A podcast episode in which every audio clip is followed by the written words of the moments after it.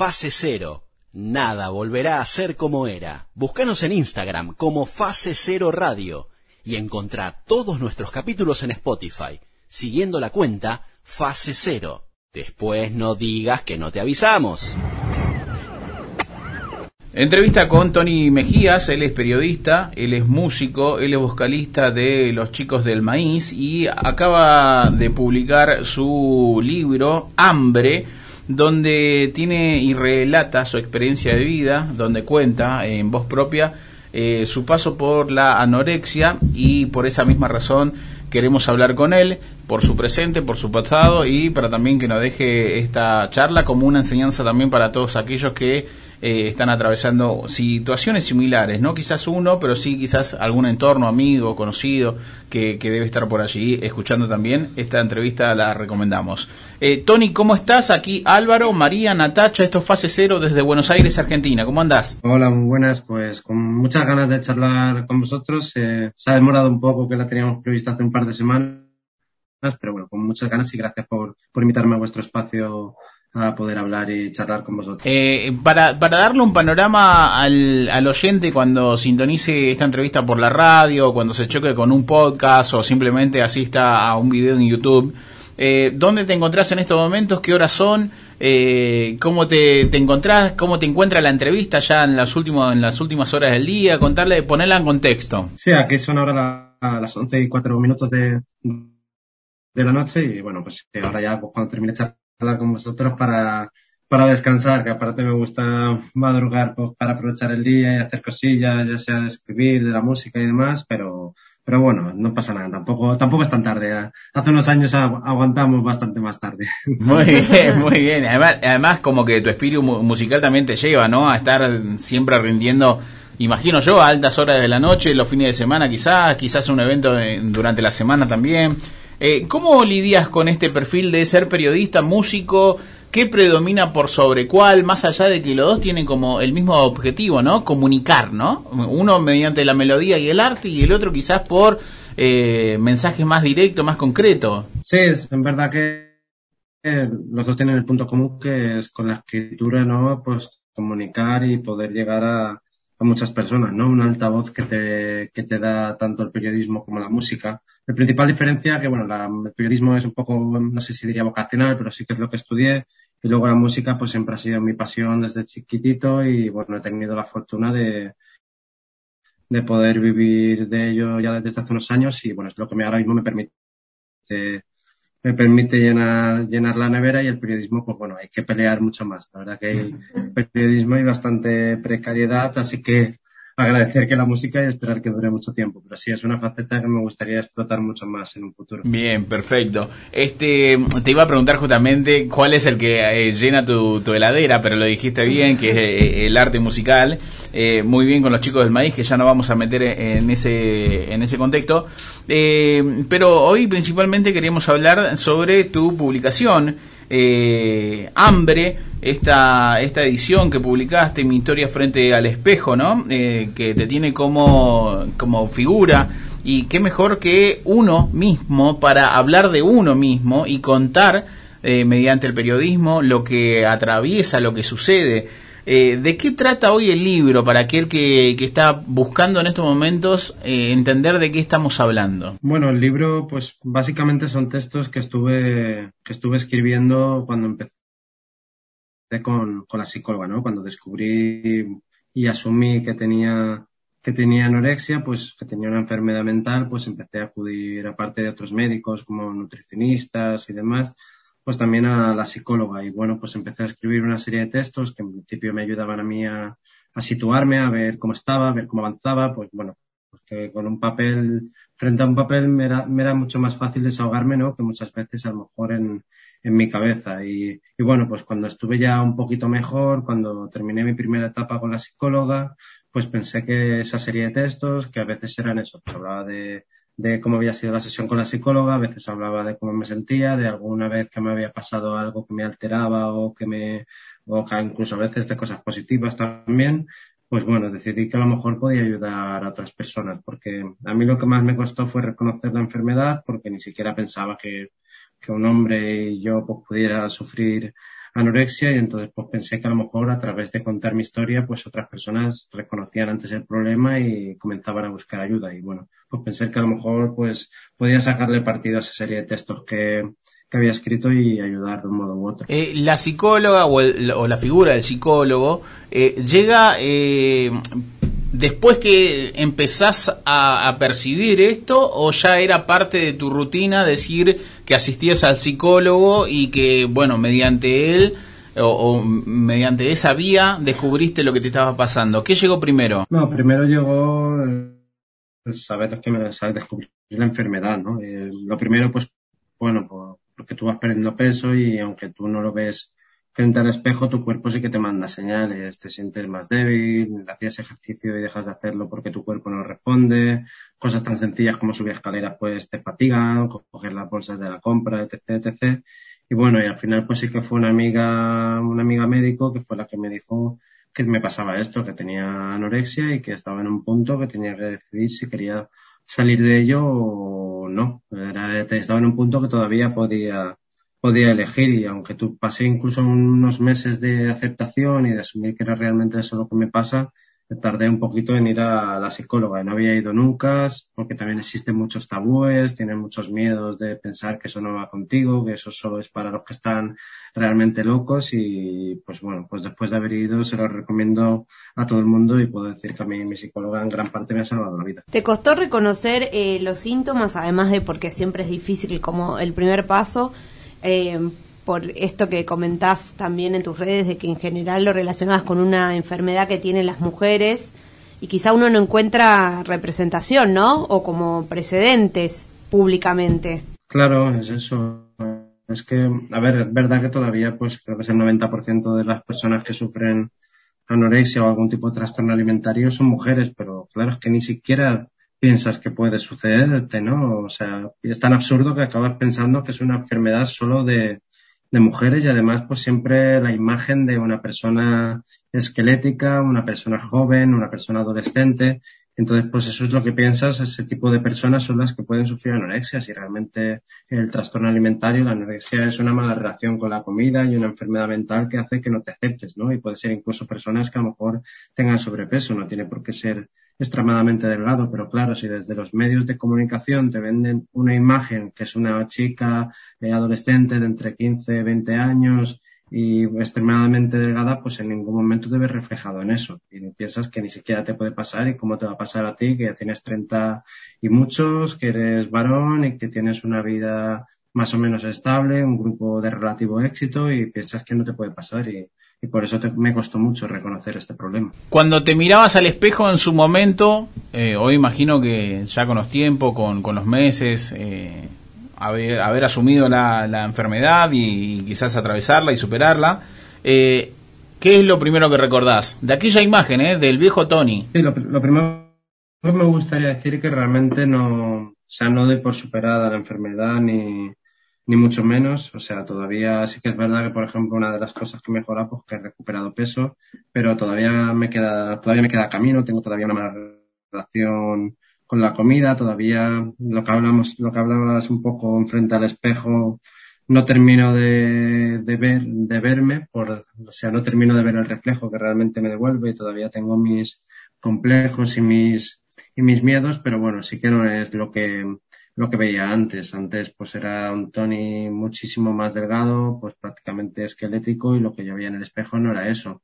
Lo que yo veía en el espejo no es que me gustara, pero no me desagradaba. No veía que estuviera haciendo algo negativo. Ahora, por ejemplo, veo imágenes de, de tiempo atrás y sí que veo pues es una cara muchísimo muy de, extremadamente delgada, una cara triste, una cara apagada, una cara de una persona que no, que estaba su cuerpo, pero que su cabeza estaba, estaba ya en otro lado. Eh, ¿Sabías si eras consciente que esto también le pasaba a los hombres o eso simplemente eh, era como un voz populi y decías, bueno, a mí no me va a pasar? Eh, lo, lo, mencionaste antes, dijiste, es algo que quizás se frecuenta mucho en la figura de la mujer. Eh, pero no sin el hombre, porque también tenemos esto, ¿no? De, de, ser víctima de nuestro propio machismo y muchas veces no admitir que se puede llorar, que se puede sufrir, que hay algunas cosas que no hacen mal, pero no estamos aptos como para poder admitir justamente todo esto que acabo de nombrar. Che, me duele, che, me molesta, eh, tengo este problema.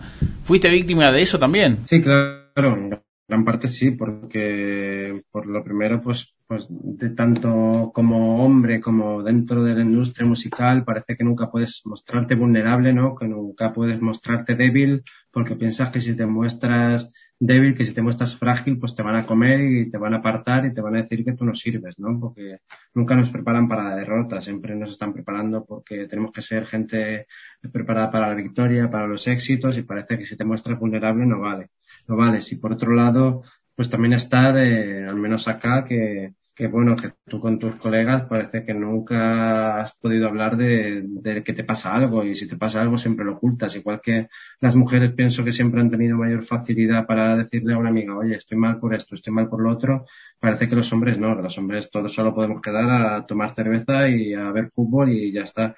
Y joder, yo ahora mismo reivindico el hablar porque muchas veces simplemente con decirle a tu amigo estoy mal, es un primer paso de gigante, o sea, un primer paso enorme para la recuperación. Y sí, yo creo que muchas veces la masculinidad está tóxica de, de ser siempre fuertes, de ser individualistas y de no mostrarte nunca vulnerable al lado de otra persona, pues por supuesto que daña por supuesto que no me ayudó para nada en, en mi enfermedad mental. Y en esa misma línea de, de decir y contar fue que sentiste como el deseo de escribir el libro, además de para que quien lo lea se sienta acompañado o, encuentre herramientas o encuentre una representación, eh, te, ayudó a vos también en el proceso de sanar? Sí, sí. Además es eso, como, como, digo, realmente en ningún momento me planteo escribir el libro, sino que es cuando ya tengo esa serie de textos, son cuando decido darle forma de, de libro. Entonces a mí todo ese proceso de escribirlo me ayudaba mucho porque me ayudaba a vaciarme, me ayudaba eso, a,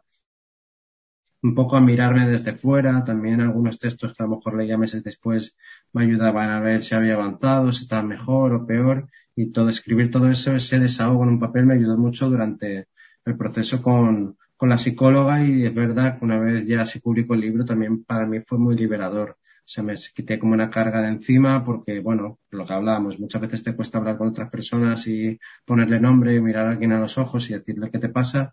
Y entonces como que me ayudó un poco a normalizarlo, ¿no? El poder hablar de ello sin sentir, pues en cierto modo, vergüenza. Y luego además, pues me ha hecho conocer a mucha gente, me ha hecho ponerme en contacto con mucha gente que me ha escrito para contarme cosas y para a lo mejor buscar otras herramientas para poder para poder salir de esta enfermedad y sobre todo sentirte menos solo, sentir que es algo que no te pasa a ti, que no es que tú hayas hecho algo más mal, sino pues bueno, que hay un montón de condicionantes pues de la sociedad, condicionantes eh, eh, pues eso, culturales, condicionantes económicos, materiales, que al final pues te pueden influir y que no es un problema individual, realmente es un problema colectivo y cuando lo haces colectivo ese dolor pues es mucho más fácil buscar salidas. Eh, y desde Hola, ¿cómo te va? Eh, me parece re loco igual lo que contás porque siempre sentí como que en los lugares como de arte, como vos sos músico, hay más como espacio para hacer, no sé, expresar sentimientos o qué sé yo, pero bueno, como yo no soy hombre, ah, no sé, no sé realmente, pero después de tener esta experiencia, eh, ¿cambió tu forma de relación con tus amigos? Ponele, o sea, decís che, si yo hubiera tenido, como nos estabas contando, si yo hubiera podido hablar con mis amigos de esto, qué sé yo, y hoy día decís, nada, está bueno, le preguntás a tus amigos, che, ¿cómo están? ¿Tienen otra relación? O, o, o no sé, o les decís, che, miren esto, está bueno, no sé, ¿cómo, cómo es? Sí, sí que es verdad que ha cambiado mucho, sobre todo con con mis amigos más cercanos en el momento que tengo dudas de cómo estoy, en el momento que me encuentro mal, en el momento que siento que tengo un retroceso, ahora lo primero que hago es contarlo, o sea, sin ningún tipo de miedo, sin sentirme mal por ello, ni mucho menos. Es igual que si tengo que volver a la psicóloga, que he vuelto alguna vez después de, separar nuestros caminos hace tiempo, pues no tengo ningún problema de descolgar el teléfono y pedir cita. Sí, para mí ha cambiado muchísimo y el simple hecho de estar ahora mismo aquí hablando con,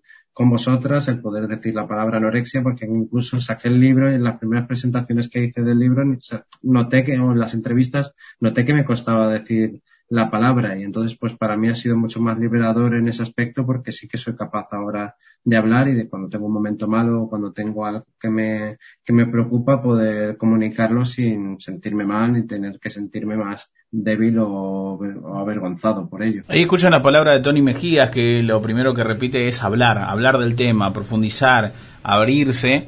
Me parece que es un buen mensaje. Hablamos con él porque es periodista, músico, es actual vocalista de Los Chicos del Maíz. Eh, estamos hablando sobre su libro que simplemente tiene apenas cinco meses en librería. Se llama Hambre, eh, mi historia frente al espejo. Tony, cuando en, este tiempo corto que lleva, espero que, se siga manteniendo, no solamente en venta, sino que también como, como un libro que pueda ayudar.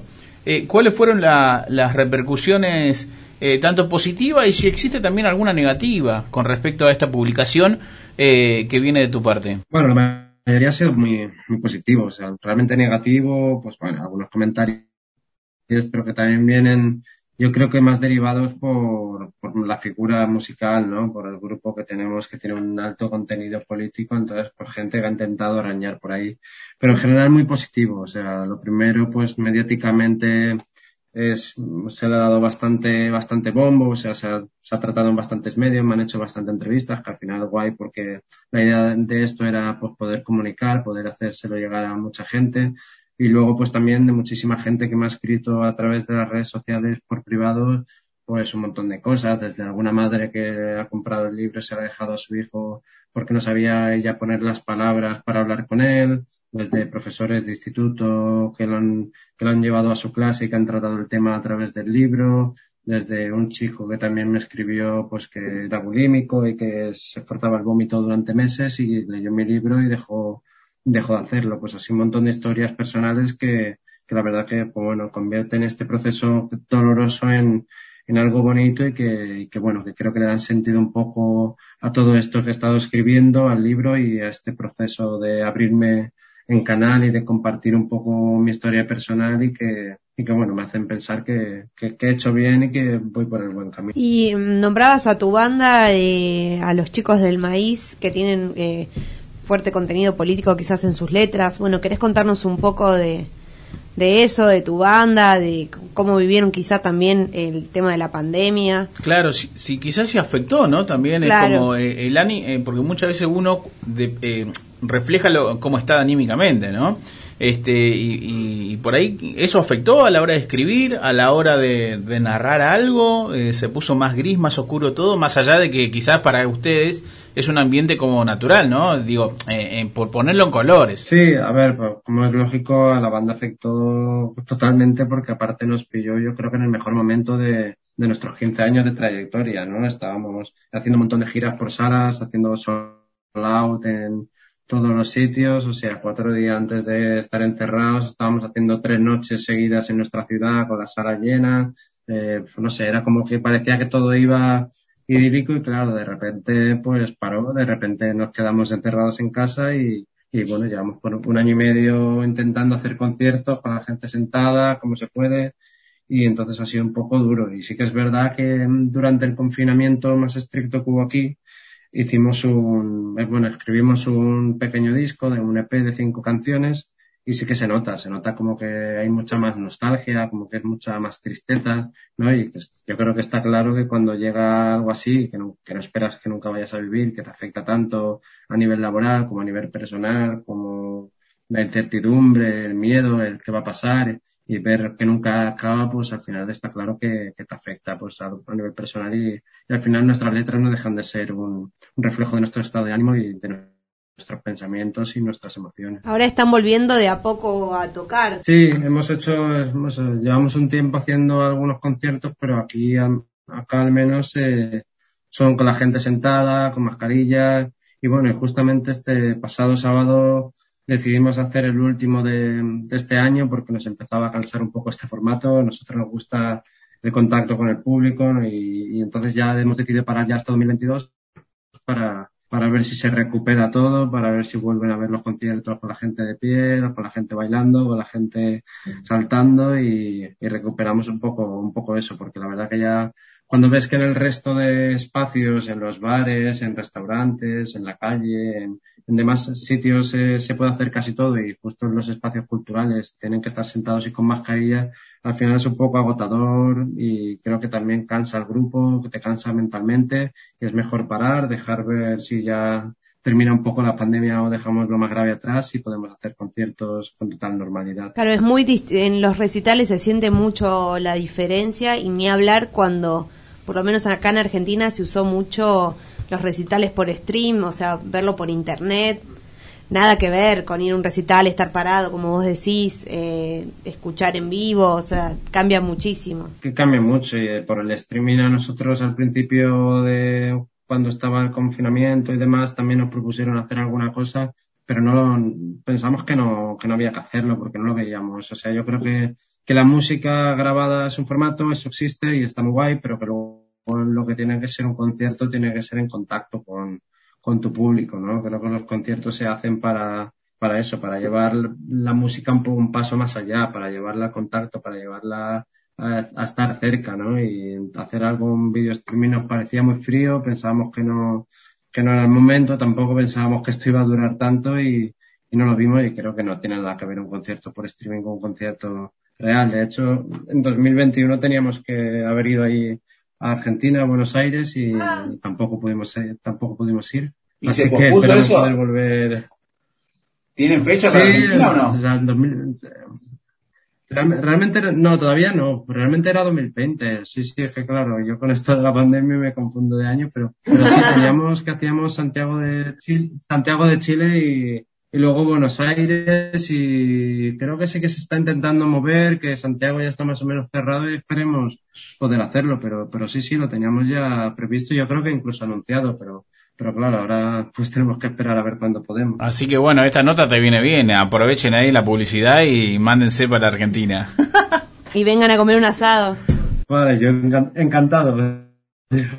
si voy para allá, encantado. Obvio. Tirás un mensaje y comes unos asados. Tranquilidad, tranquilo, caminamos por, el obelisco y, demás. Hincha del Levante, ¿no? Sí, hincha del Levante, del equipo pequeño de Valencia y, bueno, otra, otra cosa que también se frena bastante el fútbol, pero pero sí, pero hay futbolero, pese a todas las contradicciones y todo el negocio que hay alrededor, pero bueno, la pasión al final está ahí, intentas Sí, y, igual no es, no es una burla, y, no es una burla para nada porque yo soy Huracán, un equipo que está a mitad de tabla para abajo. Eh, ahora te quiero proponer esto. ¿Qué querés? ¿Que se convierta en bestseller tu libro o que Levante se, se sale del descenso? bueno, primero difícil las dos cosas, la verdad, este año. Pero, pero, pero bueno, tampoco, tampoco he buscado, o sea, el libro, como es lógico, cuanto más se venda, pues es es positivo, pero, pero no era tampoco mi intención el buscar ahí como un número de ventas, sino que pudiera a lo mejor llegar a la gente que a lo mejor a raíz de este libro pues mucha gente pudiera hablar de ello, que se pudiera normalizar, poder participar en medios de comunicación y que gente reconociera pues que también la, la anorexia y la salud mental es algo de, de, lo que hay que hablar, es algo que existe, es algo que se está incrementando con, con la las redes sociales y demás y bueno, pues simplemente hablar de ello y a lo mejor poder dar un paso más ahí, poder llevarlo a institutos, poder a lo mejor participar en charlas. O sea, no creo que vaya a ser un bestseller porque tampoco cuento una historia muy bonita como para que sea un, un bestseller, pero, pero bueno, yo estoy contento con todo el recorrido que está tomando y, y bueno, que levante, que se gane en la salvación, pero también lo veo un poco difícil. si tuvieras que elegir uno, vendés dos mil ejemplares, no, no sé, ¿cuántos, cuánto es un buen número, María, vos que sos especialista en números? No, bueno, de acá a diciembre, de acá a diciembre, ¿cuántos números? ¿Diez mil ejemplares? 20 es un montón, es un montón. Bueno, para un libro. elegí, Tony, tenés la chance, ¿eh? Tenés la chance de vender 20.000 ejemplares o que levante y toda tu gente se salve del descenso. Una de los dos. Por condición sine qua non, uno no, uno no hace lo que hace el otro, ¿no? ¿Se entiende? Qué mala onda. Pues, o sea, vender, vender 20.000 y ya está. Si baja la segunda, pues será más barata las entradas. Y... Enterró a todo el club. Qué maldito. No es tan fan, me parece. que no te escuche la, la hinchada de Levante, Tony. Ah, sí, sí, mejor, mejor. No vaya a ser que al final si bajan me echan la culpa a mí. Tony, te queremos agradecer por tu tiempo, por esta simpatía, por haber quedado con tantas horas allí en España.